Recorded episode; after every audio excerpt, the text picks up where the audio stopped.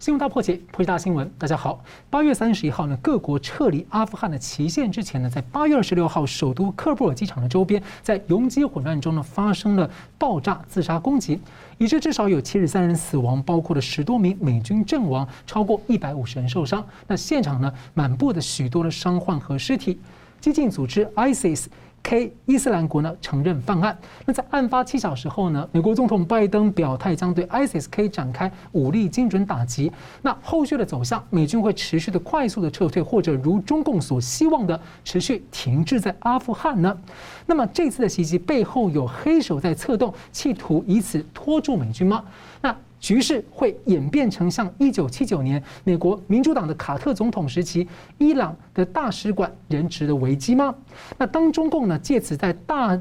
大肆的贬损美国，离间美国和周边国家的关系，离间美国和台湾的关系与信任的时候呢，前国务卿蓬佩奥是建议拜登政府啊，在包括台湾、伊朗等议题上呢，强力的来挽回美国的威信。那美国的芝加美国智库芝加哥全球事务委员会的最新民调，有美国民意五成三是支持和台湾签署正式的联盟，四成六支持先明确的承诺要保卫台湾。而六成九支持承认台湾是一个独立的国家，而当共军进犯时呢，有五成二的民意是支持美军要协防台湾，这是相当高。那看起来，美国和台湾踏出关键一步的时间是不是越来越近？美国的情报机构的这个病毒溯源报告呢，白宫在几天内呢将公布非机密版本。媒体披露报告没有下定论。那病毒的源头追究责任，这攸关着美中关系走向的关键节点的问题将如何的走向发展。而在内外许多的变数之下，中共明年二十大的权力重组，习近平的走向如何？目前已经出现各种派系放风。我们介绍破解新闻的来宾：台湾大学政治系名誉教授明居正老师。呃，主持人好，张龙兄好，各位观众朋友们，大家好。资深政经评论家吴家龙先生，啊，主持人好，明老师好，各位观众大家好。好的，拜登上任七个月和习近平的这隔空交手啊，至少有三个地方回合呢被中共持续的进逼，包括香港国安法、缅甸军方政变以及撤军阿富汗的战术错误衍生的问题。那外界担忧，恐怕让中共甚至一些其他势力会看清美国政府维护区域稳定的能力和决心。那拜登接力川普带着盟友要对抗中共，手上究竟还有哪些有利的牌？那我们先从阿富汗的情势谈起。距离撤军大限已经剩下不到四天，舆论大多指向美国看起来很难在八三一前完成撤军，后续衍生的问题也让人担心。那另外呢，本周三，习近平呢和俄罗斯的普京通话，就阿富汗的情势交换意见，说中方和俄罗斯有共同利益，将会密切的沟通。那阿富汗政府的垮台呢，看起来已经激发了巴基斯坦阿巴基斯坦的塔利班的信心，那这更会增添这个地区的这个复杂的情势。阿富汗其实牵动很重要的这个地缘政治角力啊，所以请问两位怎么看啊？就是说这一回合美中的这个交手如何？我们先请教明老师。我记得就是上个礼拜，我们不是就谈这个问题吗？我当时做了几点分析，然后做了三点比较大的预测。我很快重复一下：第一，我说中共媒体一定会宣传弃台论；然后我说它里面的三个重点：第一呢是美国衰弱了；第二，美国不可靠；然后第三，美国会弃台。那我说对中共对台湾的文宣呢也会如此。这是我们八月二十号讲的话。那五天之后，八月二十五号呢，《环球时报》发了一个特别的社评，叫做“环时社评”，讲的几乎就我讲的东西。所以后来有人说：“哎，是不是你教他们写的？”我说：“不是，不是，我说我只是预测而已。”我说：“这第一个就是我猜到东西，第二我还猜到一件事情，就是我猜台湾有些人呢，在没有想清楚情况下呢，也会跟着他们说，等于是为匪宣传了啊！这是我讲的第一点。那这两个都发生了。”第二呢，我说美国撤军呢，撤的是难看没有错，但它本身是一个战略移转。我讲的非常清楚，我说战略移转，战略移转目的就是我要把别的这些不重要的地，相对不重要的地方呢，我把它清空出来，然后集中全力对付我主要对手，就是中共。所以战略移转的眼光是转向中共。我说中共也看懂了，他会非常担心，然后他想办法做点动作。那在这个问题上，我就呼吁我说，台湾呢，蓝绿白各方呢都要看懂了，然后就要上当。这我讲的第二大点，第三点我就讲了说，阿富汗跟这事件跟台湾的关系呢，第一，美国战略移转从阿富汗转出来转向台海，对台湾是有利的，呃，台湾要好好把握。然后第二，我说美国又担心说中共因为看见他的这个移转，呃，看见移转跟看见这个撤军的难看呢，会对美国呢生出轻蔑之心，也就是会看清美国，所以呢，这个中共会会误判。我说美国必须发出非常强烈的讯号。然后我们那个其实就要做节目的时候，我们知道就是苏利文讲话了，然后 AIT 把苏利文的那个讲话呢公告出来了。然后拜登出来接受 ABC 采访的时候，也明确把台湾跟北约盟国了、日本、南韩摆在一起。当然，那个到底是失言呢，还是情境下的讲话，还是什么东西呢？还是真心呢？这点还值得观察。但是我猜最后就是，如果走到那一步呢，美国被逼的话，美国恐怕得出兵啊，这是我的判断。那么我后来讲，我说现在这个虽然说是。阿富汗撤军难看，然后你战略移转，但是中共对美国的轻蔑之心已经出来了。所以美国如果真的说要在台海地区要吓阻战争的话，美国除了说话之外，一定要做动作。好，那后来我们看到就是八月二十四号呢，多国军演。那军演地方呢，在台湾东部。然后有趣是，我听一位军事专家讲说，在美日呃美日印澳。四国军演的同时呢，然后台湾的军舰也在附近。哦，我听说是这样，是有可能。那那就非常有趣了。所以地点跟时间呢都非常敏感。那这讯号是出去了，那中共看不看得懂呢？那得看他的智慧。但是我说结论就是，阿富汗事件呢闹得美国是很难看，但是大家因为阿富汗而开始关切台湾。啊，台湾受到了国际上前所未有的这个专注，所以台湾因祸得福。这是我上个礼拜讲了这个东西。好了，那这个讲完之后，我刚刚讲说，《环球时报》八月二十号就发了社评，社评我整理一下呢，大概有六个重点，但我先讲两个重点。第一就是，就像我说的，阿富汗事件证明美国衰弱，就是他讲的第一个重点。第二就是美国收缩呢，转而针对中共，这点他当然也看见了。但他告诉我说没有用，为什么没有用呢？他说：“你看，拜登上台搞了这么一大阵子，搞了要搞个全球反中同盟，其实是失败的。然后东南亚也没有多少国家跟随他。那譬如说新加坡跟越南都不跟随他，什么等等。然后就把立陶宛拿出来打一顿，说只有那个这个呃分不清这个是方向的这立陶宛跑在跟着他美国，所以美国将来立陶宛一定会出大问题。”他们之所以这样说，就被我说中了。美国战略移转，中共非常非常担心。中共非常担心之余呢，他就必须痛批，要告诉他没有用。怎么会没有用？但他数数看，我们在节目上讲过多次了。我们在其实二零一八年到一九年，我们就反复讲，我们说前任的美国政府在讲这个，呃，副总统在出来演讲的时候，然后这个。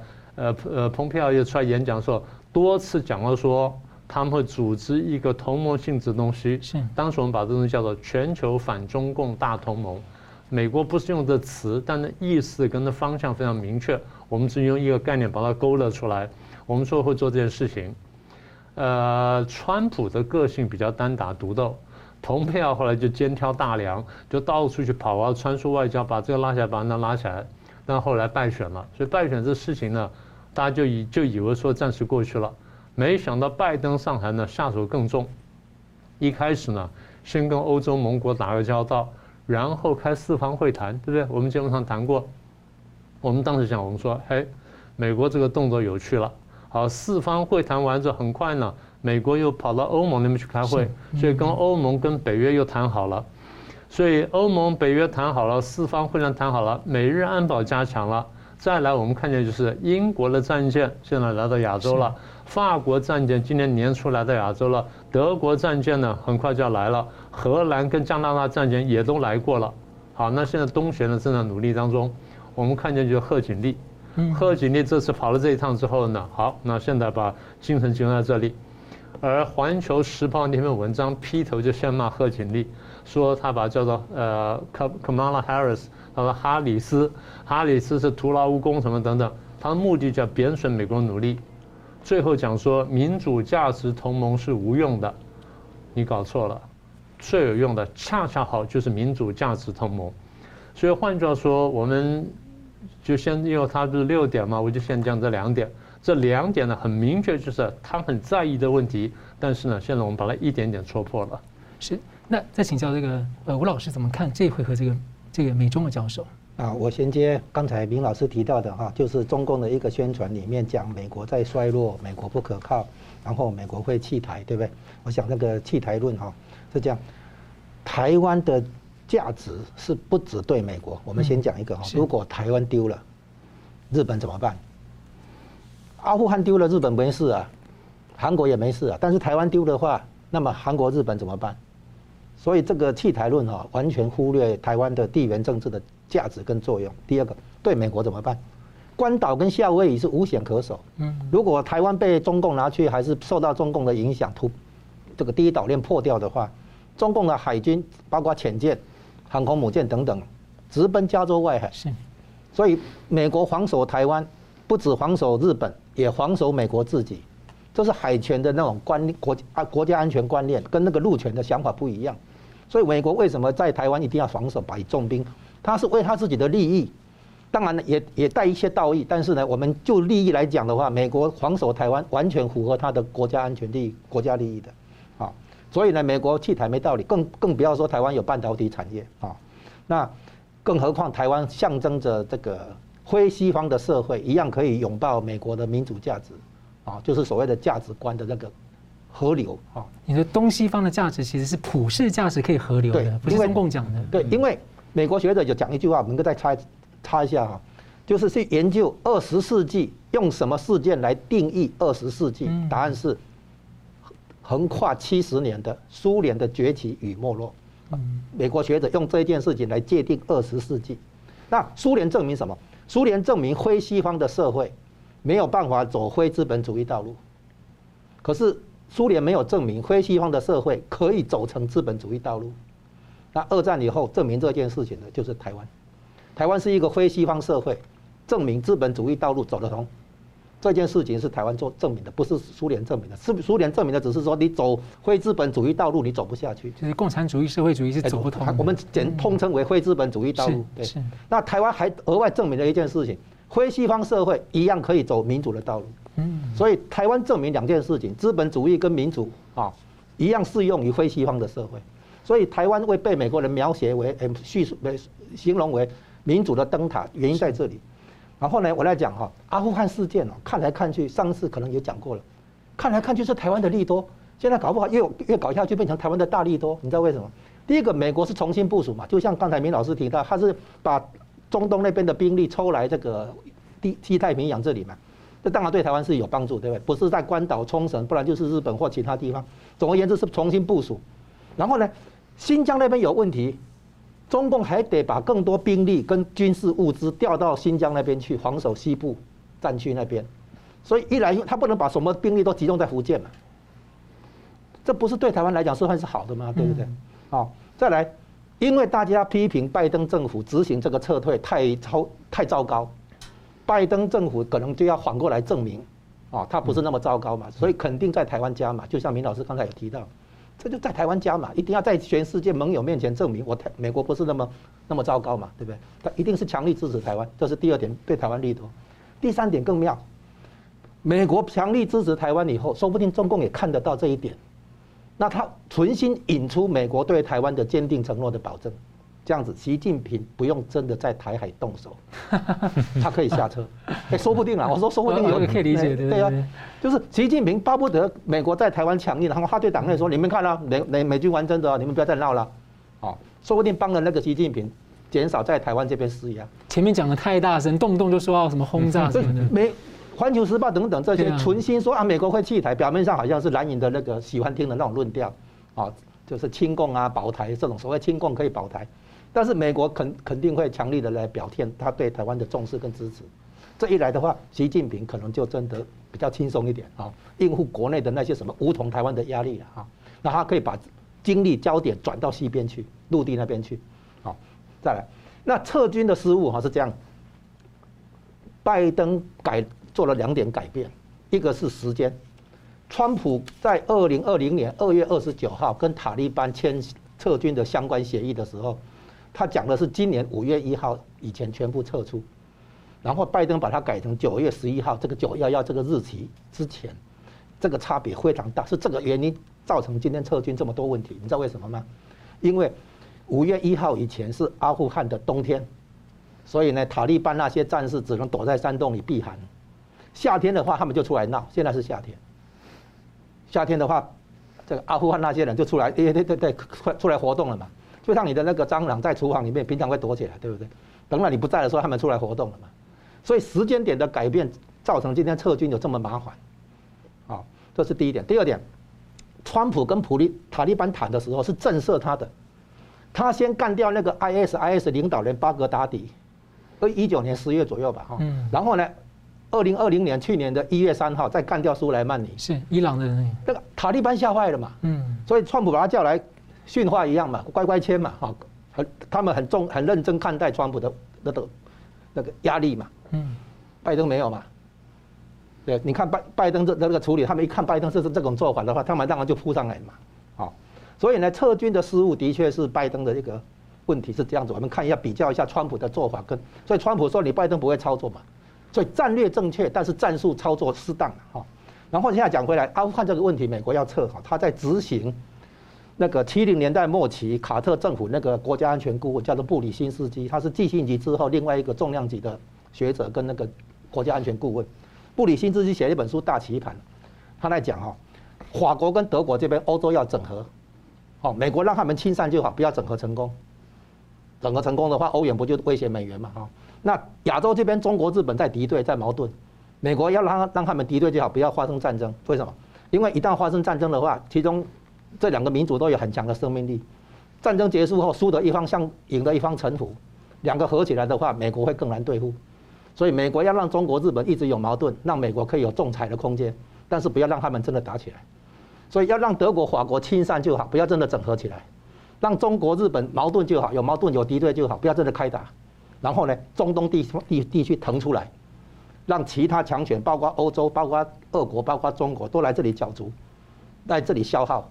美国是不应该介入中东的，结果这个东西被谁打破？被小布希嘛，哈，那是因为什么？因为那个恐怖攻击，所以恐怖攻击的问题，现在看出来，因为美国不想替中共当保全嘛，美国进介入以后，作为安定的话，一带一路才可以推动嘛。对，那美国说：“我干嘛替你当保全，对不对？你有保护费。”哎，对呀，我又没收保护费，对不对？所以美国退出以后，中共慌了嘛，因为中共要处理那些要维持地区稳定的话，很糟糕的嘛。好，那俄国要介入，为什么？因为你会威胁到三个前苏联共和国：图库曼、乌兹别克跟塔吉克。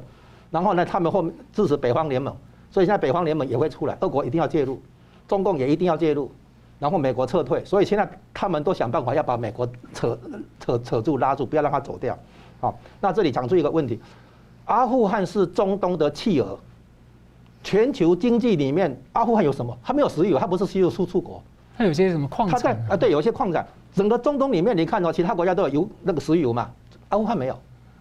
阿富汗是中东的边陲，也是全球化经济资本主义体系的边陲，所以阿富汗那边有很多穷人，就干脆拿枪起来搞恐怖主义。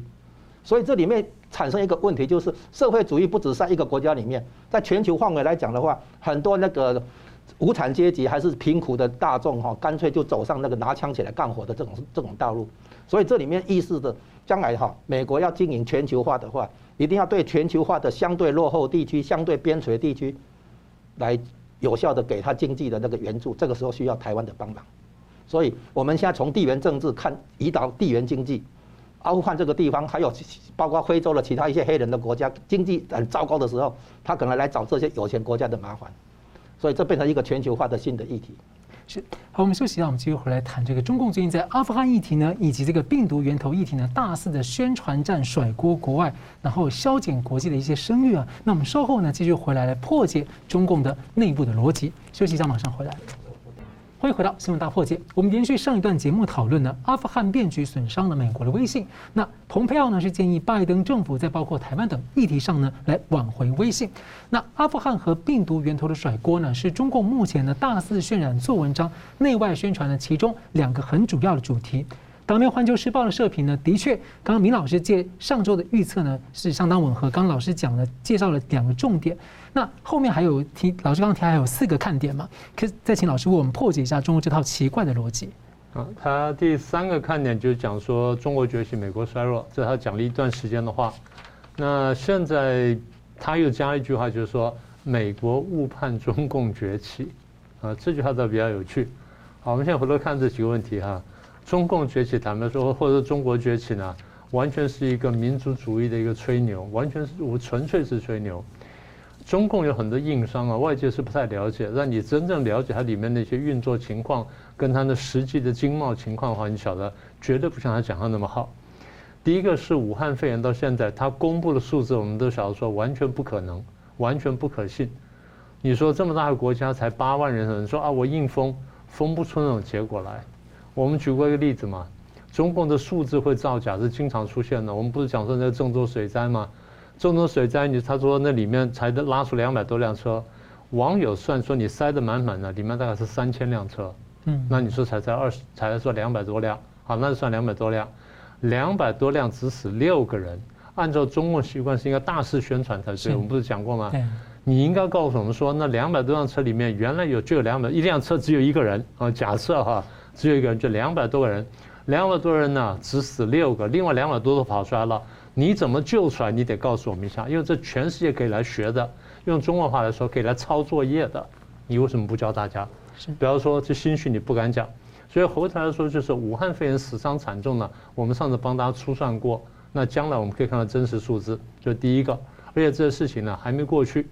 第二呢，就是因为这个呃武汉肺炎关系呢，所以中共也好，全世界也好呢，经济都下滑，外贸也下滑，到现在为止没有恢复。我们大家也都看到了。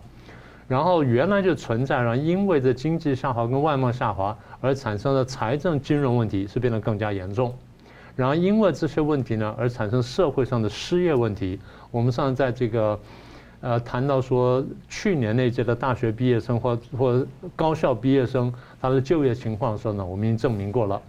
然后再来呢，因为失业问题呢产生是社会动荡，那这些事情呢外界看到的不多，但是呢。我们从过去的数字呢，都可以证明很多事情。再来是香港的问题还没解决，人权的问题引到全世界来批评你，然后在东海、南海呢搞这种大姿态动作呢，引到这个区域各国乃至国际呢都来关切。台湾问题引起国际关切，再来呢引这个战狼外交呢引起国际的这个挞伐，所以这些问题都是硬伤。是。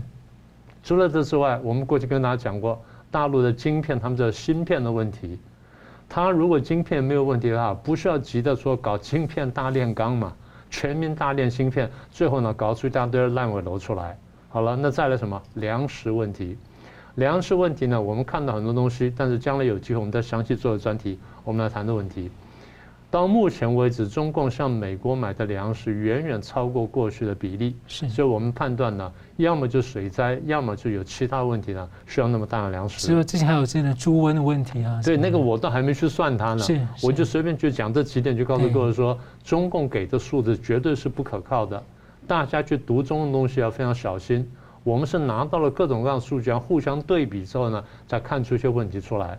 好，再来就是水灾了，跟各种的灾后重建的问题，而因为这补偿什么的而产生的官民冲突，所有这些东西呢，对中国大陆的社会来说呢，对统治来说都是个噩梦。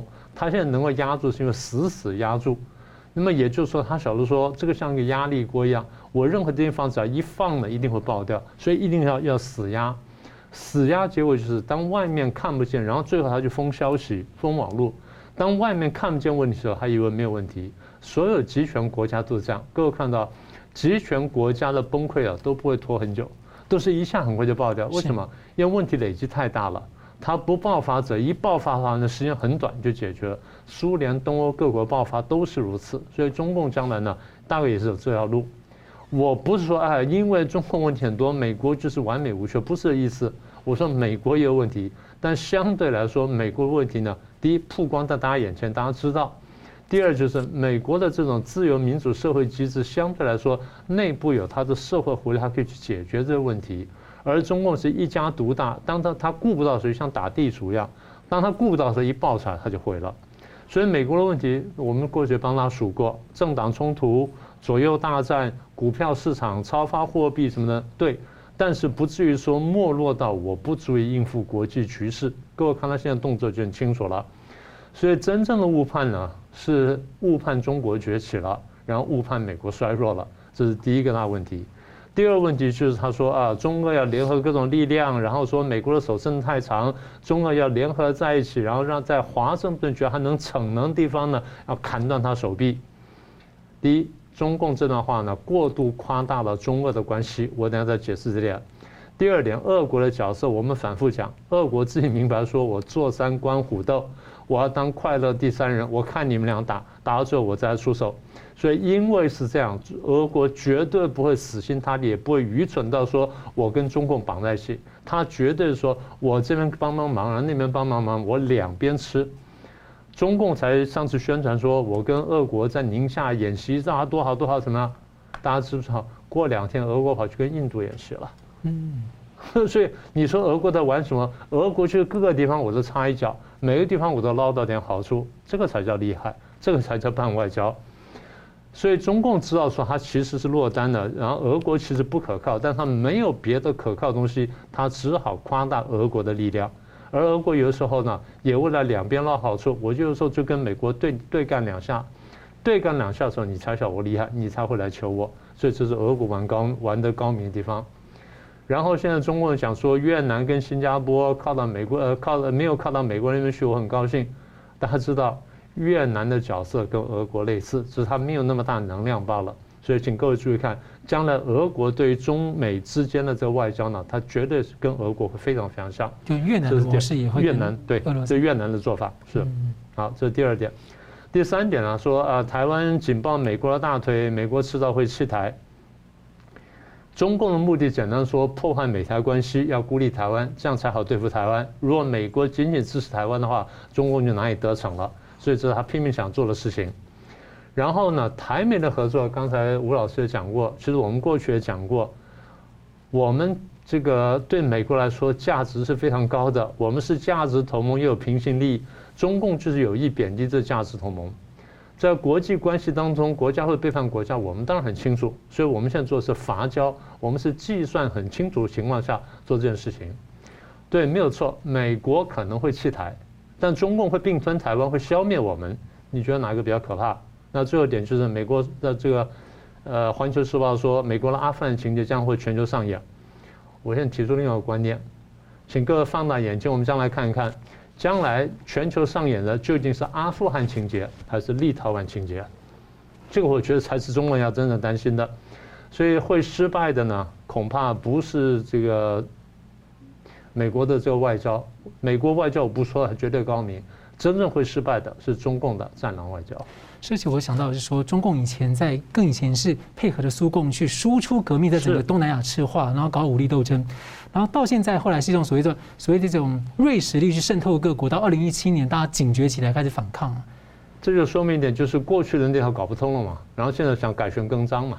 嗯，是吴老师，我简单补充一下啊，这个中共对美国的误判啊，有一点很严重的，就是他说美国超发货币会带来通膨，通膨以后呢会加息，升利息上升之后泡沫会破掉。请问你中国在金融海啸之后，你自自己是不是也搞量化宽松？而且你量化宽松的额度是超过美国、欧洲、日本的总和。它还有地方在庞大的，嗯，你自己超发货币，然后你自己通膨，你去笑人家，啊，那就是美，然后来说美国通膨以后，美元会贬值啊，然后要要抢购黄金。嗯，你只要讲这种论调的人，你都知道都是亲共的啊，他以为这个美国经济有问题，金融有问题等等。你不先看看你自己，就算美国相对于他自己衰落的话，你中国衰落的更大，你怎么弄？所以呢，对美国的误判其实非常严重，到现在为止。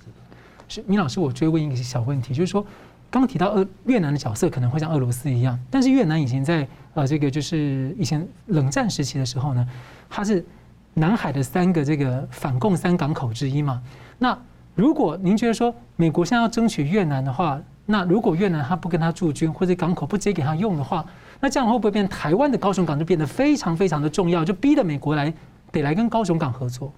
嗯，或者这样，这是第一种可能。第二种可能就是美国为了这，但是因为对对美国来说，那个金兰湾还是很重要，是，是所以美国很很可能会假装来说，我要不要这个跟租界这个高雄港回去压迫金兰湾，压迫越南呢？去配合他。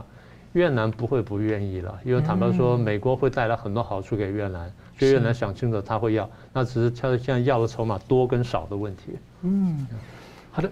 这个美国呢，跟中共最近这个一这个一年来的过招啊，这个香港、缅甸在阿富汗的三个地方有些受挫。那拜登政府最近又放宽，让华为公司哦可以购买美国的车用镜片，引起关注。哎，是不是要放松，或者说是有什么样的调整？那拜登手上还有什么重要的牌可以出，抓在手里呢？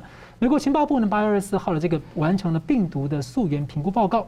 那外媒披露呢，因为中共阻挠国际到现场收集讯息，所以这个报告看起来恐怕是没有得出是否从武汉实验室泄露的明确的结论。CNN 先前披露啊，情报机构不久前呢获得武汉实验室的病毒样本的大量的基因数据。那部分官员认为可能攸关这个源头的问题，不过。不知道调查小组是否能够及时完成数据分析，因为很需要时间。那《华尔街日报》则披露，川普政府的蓬佩奥团队呢，在疫情初期就严肃看待这个疫情是涉及生化武器的风险，他们起草了意见书，打算呢在联合国的安理会等场合。质疑中共违反了这个禁止生物武器的公约，还有违反了这个公共卫生条例相关的问题，希望让中共公开承担责任。那回顾当时呢，川普对世卫组织表现非常的失望，看来呢并不寄望于世卫组织能够成功的调查源头。所以请教吴老师啊，这个病毒源头的还有究责的问题哦，未来可能怎么走？因为拜登政府的调查策略理论上应该保有川普政府留下来可以用的那个好牌，但似乎他没有发挥这方面，就摆在那里不用了。那已经又过了这个七个月了，那拜登现在要走世卫组织的二阶段调查，大家的确都有声音要支持啊，但是中共就不理你嘛，所以你就没有进展。所以看起来中共恐怕在这段时间又抹除更多的可能证据，所以越来越困难了。那你怎么会怎么走下去？哎关于病毒调查。讲这个之前，我先很快回应一下你刚才提到那个越南问题。是美国有没有放弃南越？有。美国有没有放弃越南？没有。北越统一了越南以后，美国现在不是要搞经济了吗？对，不是要对抗中共吗？他当然是要跟美国是站在美国这边的，所以美国现在回来越南。嗯。所以呢，大家要看清楚，说这个所谓的弃什么放弃这个放弃那个，要看清楚真相。好，然后现在我们讲到病毒这个问题是这样，显然哦。病毒的这个事情啊，美国现在有一个问题，就是要不要所谓调查证据啊，要不要上升到像蓬佩奥当时在做的事情，认定为生物战争，就是中共把病毒武器化，然后还去那个蓄意动用它，就是变成说对外就对全世界发动生物战，就至少有泄露的问题嘛。那对，就是说本来要往，就是美国要往这个方向操作，所以才会说病毒的证据啊，到底诶明确还是不明确，直接还是不直接，哈，具体还是不具体这个问题嘛，啊，我说美国这个搞哈这样做啊，是错误的方向，美国根本不需要上升到这个高度，它已经可以做了两件事情哈，我们以前讲这个过程是这样，你在实验室做病毒，OK。全世界 P 四级的那个病毒实验室很多啊，都有在研究，但没有泄露啊，对啊。嗯。第一个有实病实验室里面合成病毒，不等于病毒会泄露。第一点，第二点，泄露还分两个情况啊，一个是蓄意，一般一个是意外事故啊，一个是蓄意投放嘛。好，然后呢，接下来还有一个嘛，你隐瞒嘛，隐瞒疫情嘛。对，还有他就是涉及去想要做武器化的方向了。对对对对，我们就我说就就算你是有实验室里面做病毒做武器嘛，那个不等于会泄露嘛。是泄露还可以区分，可能是意外事故的泄露，还是说你是蓄意嘛、故意的嘛？哈，再来呢，你隐瞒疫情嘛？再来呢，你封城封省以后，武汉人不能去北京啊、去上海、去广州，但是可以出国嘛？六万人出国嘛？把病毒扩散到全世界，扩散问题嘛？你光是隐瞒跟扩散已经跑不掉了嘛？是你不需要去查说你在实验室里面做的那个东西是怎么泄露出来的。你第现在两个问题嘛，第一个你是是不是实验室泄露，还是什么天然那个动物的演演变什么的？对对，那你就然后实验室泄露的话，还要再进一步，就是美国如果认定你是实验室泄露的话，OK，那你接下下来还要证明说这个这个是不是蓄意投放嘛？嗯。啊，因为这个要证明蓄意投放的话，可能要中共内部的高层的文件、军方的这个内部的这个文件等等来说证明说的确是蓄意投放，准备发动生物战，在这个地方可能就很隐秘，这个这个消息可能情报可能因第一个不不容易拿到的哈，第三个问题，就算拿到，啊，接下来我们要谈。你做好了跟中共决裂跟开战的准备嘛？因为你对外，你如果证明对外发动生物战的话，这是违反生物战那个公约嘛？哈，这个是，这不是赔偿问题而已，这是要开战的。那当然，美国要先做好准备，哦，所以美国在做脱钩，从贸易脱钩到科技脱钩到金融脱钩，先脱钩。中共好像也在看起来在做一些脱钩。哎，对，哎，他他也在做准备，就知道这个事情如果真的是计划的话，迟早要开战。第二个。美国还要联合盟友，不是我美国脱钩而已，盟友也要脱钩，盟盟友也要认识到这个问题严重性，对不对？那第三第第三个呢？这样谈的问题是不只是要倒习习近平的问题，要倒中共倒共的问题，然后呢，将来更严重的，就是进一步的要做了美国，彻底演变中国，说不定有人开始猜测，是不是要裂解中国？因为一个大一统的这种共产党集权专制控制的中国的话，问题绝对不会只停了病毒。将来对全世界的和平稳定都是一个重大的威胁，所以美国不是在处理病毒而已，也不是在处理习近平而已，是中共这个体制以及被中共绑架的这这个中国共产中国对全球的威胁而已，所以必须一步一步推动了哈。这个就算我说嘛，就算你没有那个军方存心发动生物战这种证直接证据的话也没关系，你光是隐瞒跟扩散这个就已经算账都算不完了嘛。光是隐瞒跟扩散的话，索赔就可以超过一一百兆了嘛。所以呢，现在大家好像把标准上升到你是不是发动生物战，我说其实也不用，哦，其实不用到那个地步，已经可以对对中共算账。所以呢，将来的话，这个美国不但在处理这个中共的这个病毒对全世界的威胁，也在处理中共的这种所谓对外扩张，一带一路，对不对哈？还有太平洋要跟美国啊那个什么平起平坐。叫做夏威夷以西的归美国，以东的归中国，哦，就是所谓新型大国关系啊。中共不是在提嘛，习近平不是在提嘛。所以对美国来讲，中国崛起不只是中共崛起，还有中国崛起的问题。所以呢，美国要处理的事情肯定短期内处理不完。所以这个一一做下去的话，我看少则二十年啊，忙一阵子，他不彻底去改变中国的体制，没有办法解决问题。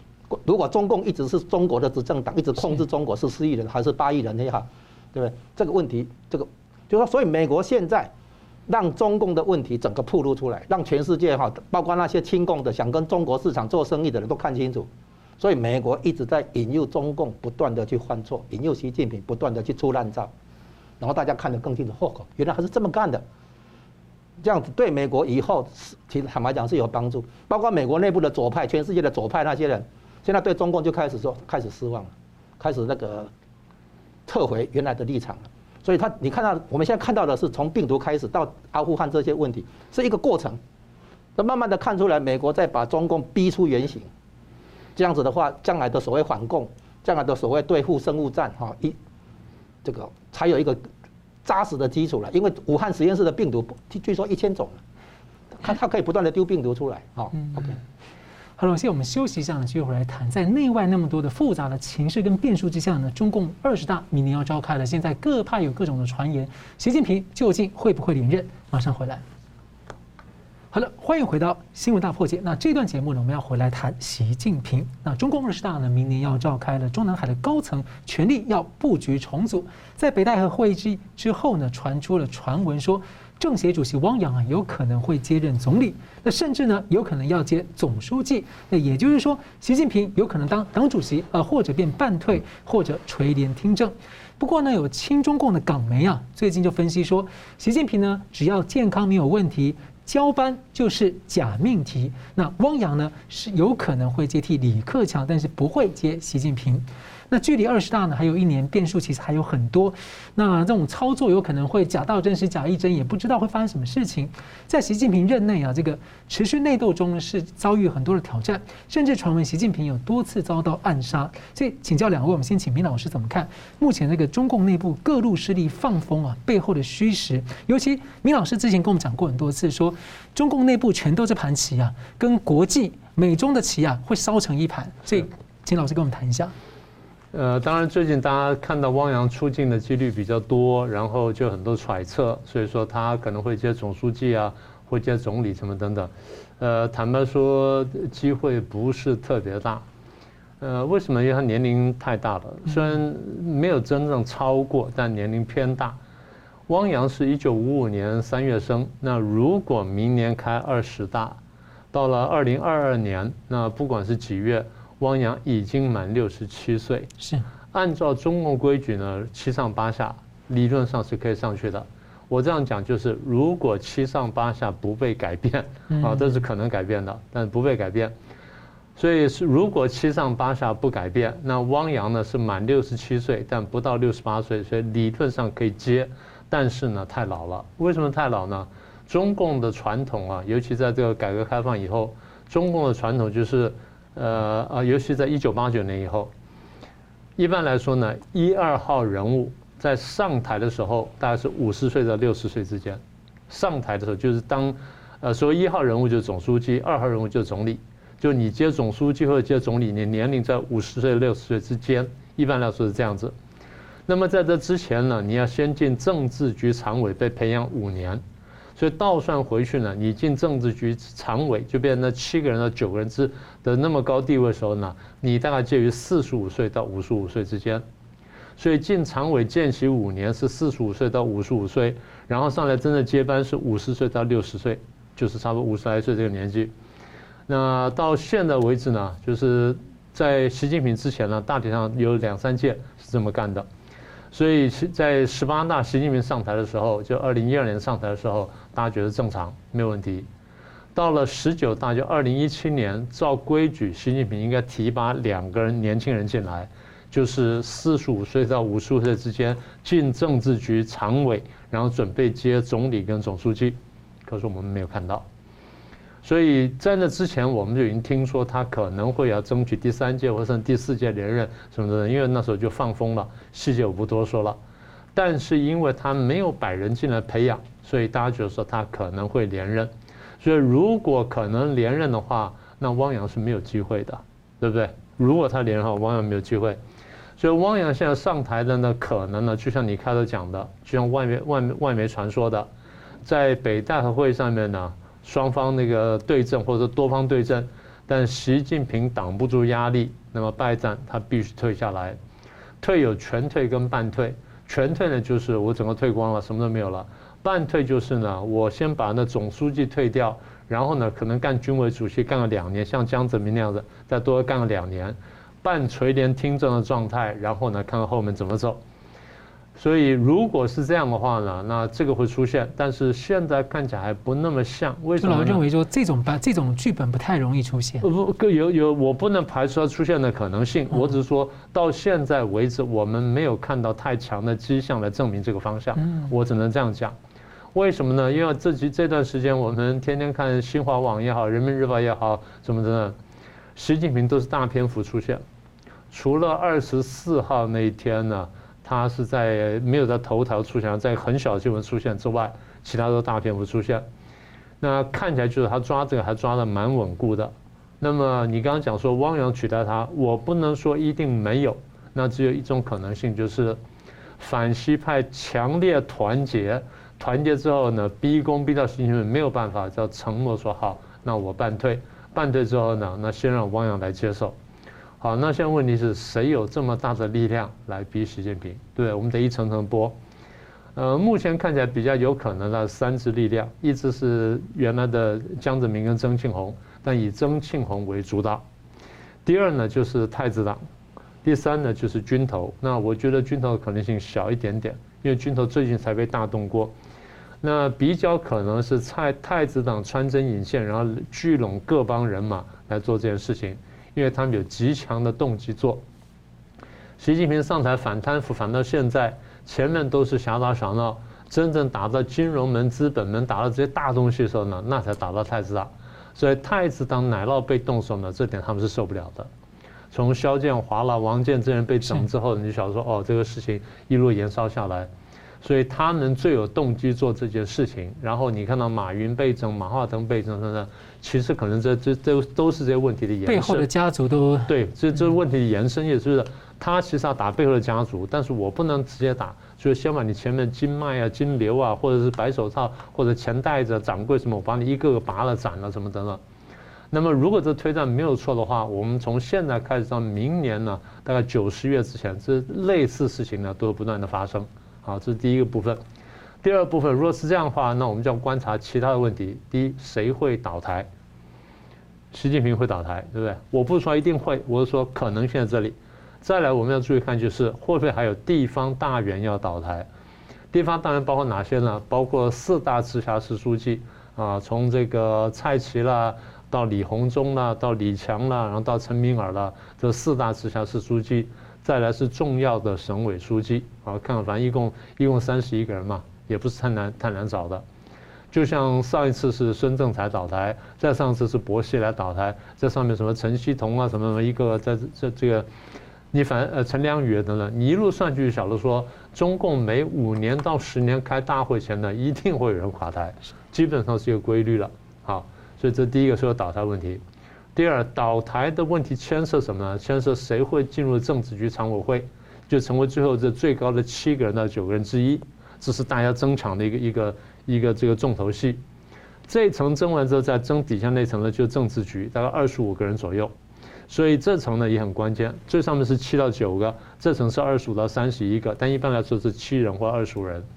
这些变动呢，就决定了中共为政局未来五到十年。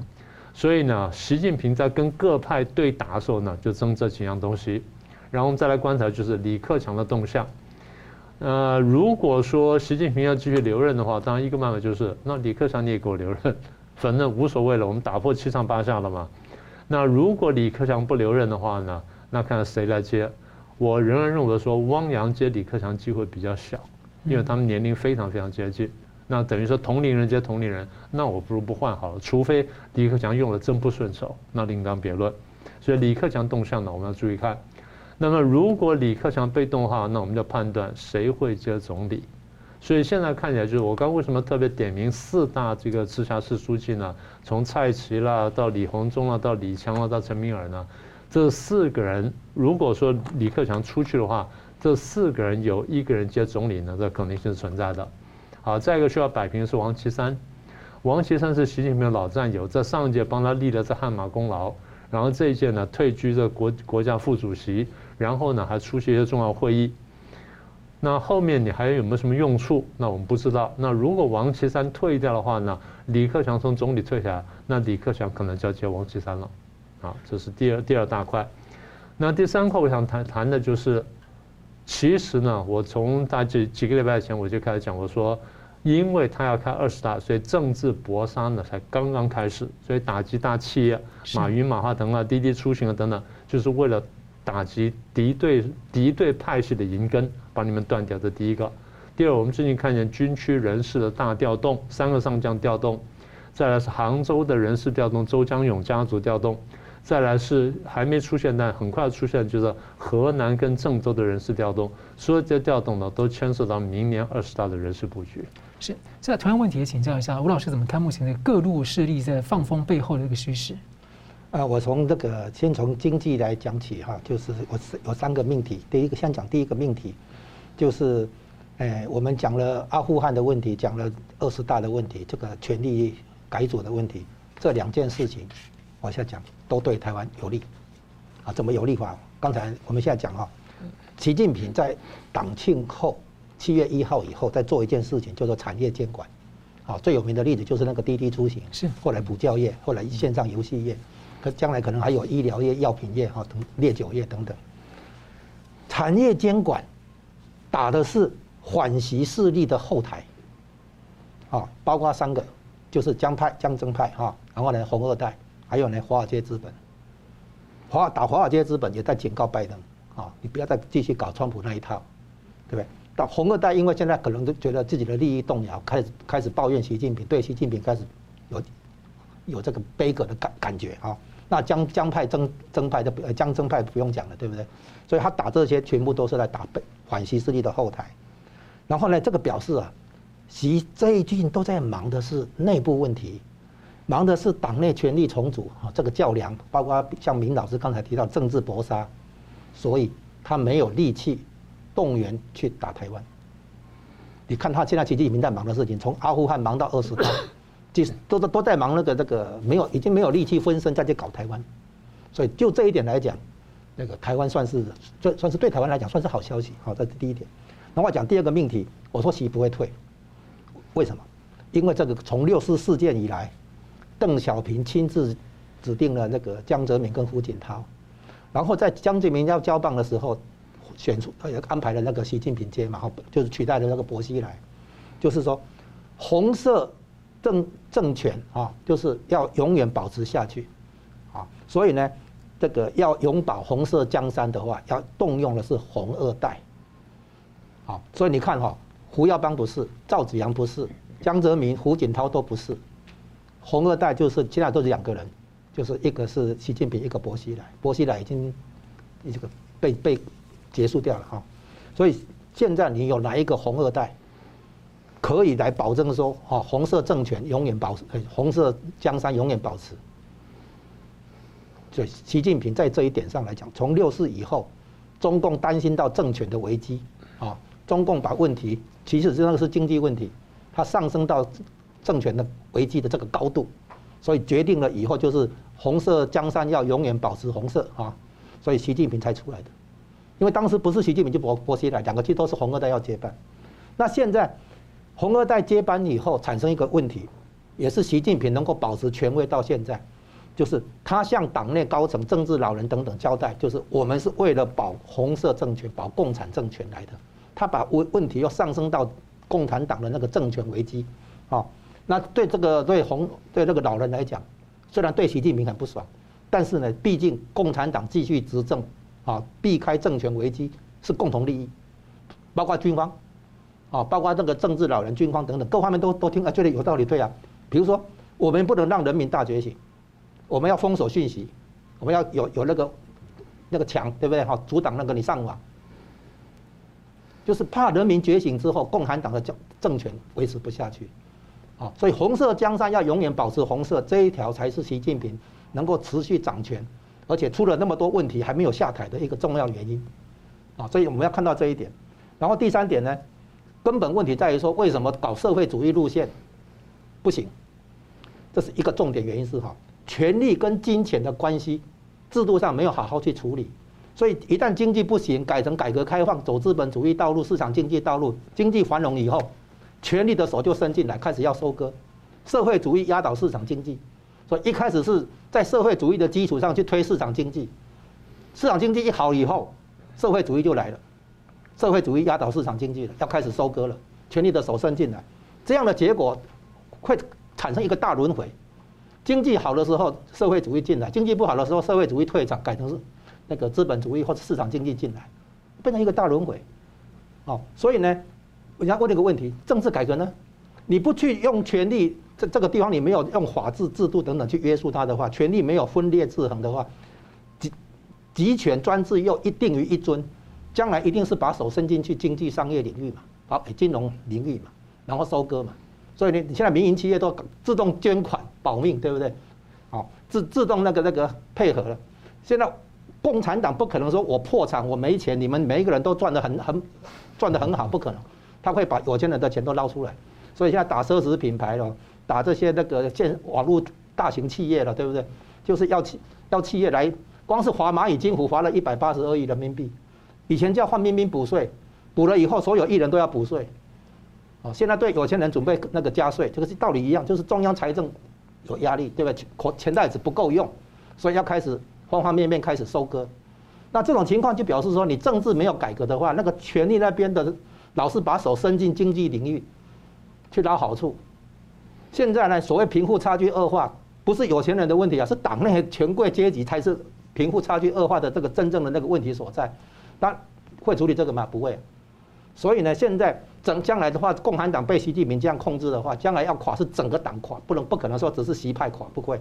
因为所以现在看，因为习派是以保政权做基础，你们要听我的，因为我们要保政权嘛，所以大家只好商量一下这样子。所以习近平出了那么多事情，还可以维持到现在。但是将来整个他的这个社会社会主义路线将来走不下去的时候，那个问题出来就是整个垮。是，明老师，我追问一个问题啊，就是说，曾经大家曾经觉得习近平在十九大之前。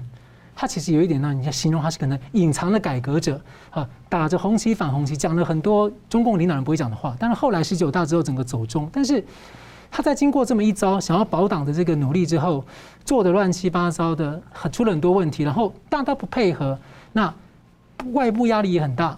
这时候会不会他在这种压力跟挫折当中，然后内部的人又各怀鬼胎、各怀心机等等，他会不会在这个庞大压力当中，突然一想，我来学蒋经国好了？以前我们会讨论这可能性，现在很很少人讨论了。老师觉得他还有这样的一个机会之窗吗？我觉得这机会是在，问题是他敢不敢走这一步？不容易，也不容易。这个因为这。坦白说，现在压力大过五年前。是五年前做的时候相对比较容易，所以我们一直在喊话，我们讲说不要一条道走到黑。那我现在还在讲这句话，就是我认为这个机会还在，只是你越晚走这条路，你的代价越高，难度越大，难度越大，而且代价越高。但有决心，其实还是有机会。我认为机会还在，还在。嗯，是。好，节目最后我们请两位来宾各用一分钟总结今天的讨论。我们先请明老师。呃，很快几点观察，第一呢。呃，《环球时报》那篇文章呢，其实反映出了中共的认知，而中共对很多问题呢出现重大误判，这是我们第一个观察。第二观察呢，《环球时报》这篇东西呢是一个很好的反面教材，有机会有兴趣大家可以看一下。第三呢，因为中共误判美国，误判国际形势，美国担心，所以美国加强讯号，所以美国对台湾这地方会加码，这第三个部分。第四点观察就是中共二十大呢即将要要开始要上演，所以我们会看到三个方向。第一方面就是内斗会开始，我们看到各种各样的故事。第二呢，这个过程当中就这一年当中，在未来一年当中，我们不排除中共政局会出现重大意外，是什么我们现在不知道，但意外恐怕难免。第三呢，因为要巩固内外呢，所以他对外的战狼外交姿态呢不会放松。如果一旦放松，内部党内攻击的话，他可能承受不住。所以这是以上四点观察。第五点就是看明白这形势之后呢，中共对台湾的统战会加强。统战方向就我刚刚讲的几个方向。台湾的朋友们要想清楚，不要去呼应，因为不要上当，不要选错边。最后一点就是大家要看清楚。反共呢是一个时代潮流，也是一个时代的主轴，大家要看明白，这真的是价值观之争，绝对不是什么民族主义。民族主义是中共拿来骗我们用的，真正打、真正推翻中共，才有真正的中华民族主义的展现。是吴老师，哎，我们现在不要去问美国到底会不会来救台湾，不管美国要不要出兵在台海地区，台湾都必须追求强大的国防。美国要来也好，不来也好，台湾要依靠的是自己的武力、自己的国防，啊，自己的防卫意志。然后呢，再来，我们两岸关系不管是和平还是敌对，台湾都要维持强大的国防。不管你中共是对台湾友善，还是要对台湾那个动粗啊，不管你要怎么做，台湾自己都要掌握自己的防卫的力量跟防卫的意志，啊，所以呢，不。就说并不是我们自己的利益跟安全，并不是看别人脸色，而是我们自己要有足够的累积、足够的建立呃建树啊，我们自己能够站得稳。所以呢，台湾要加强海军、空军这些强大国防的力量啊，然后再来，因为美国跟中共的关系短期内不会结束，这个对抗会持续一阵子，所以呢，政治上的围堵、经济上的这个封锁、禁运，会看到的是红色供应链的没落，而台湾过去二十年。经济上被就是经济上吃亏哈，是因为红色供应链的崛起挤压到台湾。那只要美中对抗的情况下的话，那么红色供应链的没落是肯定的。那台湾迎迎来的经济再起的机会是很庞大的。所以在这个背景之下，大家要一面发展经济，一面增强国防，然后呢，同时对外面来展现台湾的影响力，这才是台湾应该走的道路。好，我们非常感谢两位来宾精辟的分析，感谢观众朋友的参与。新闻大破解，我们周三五再见。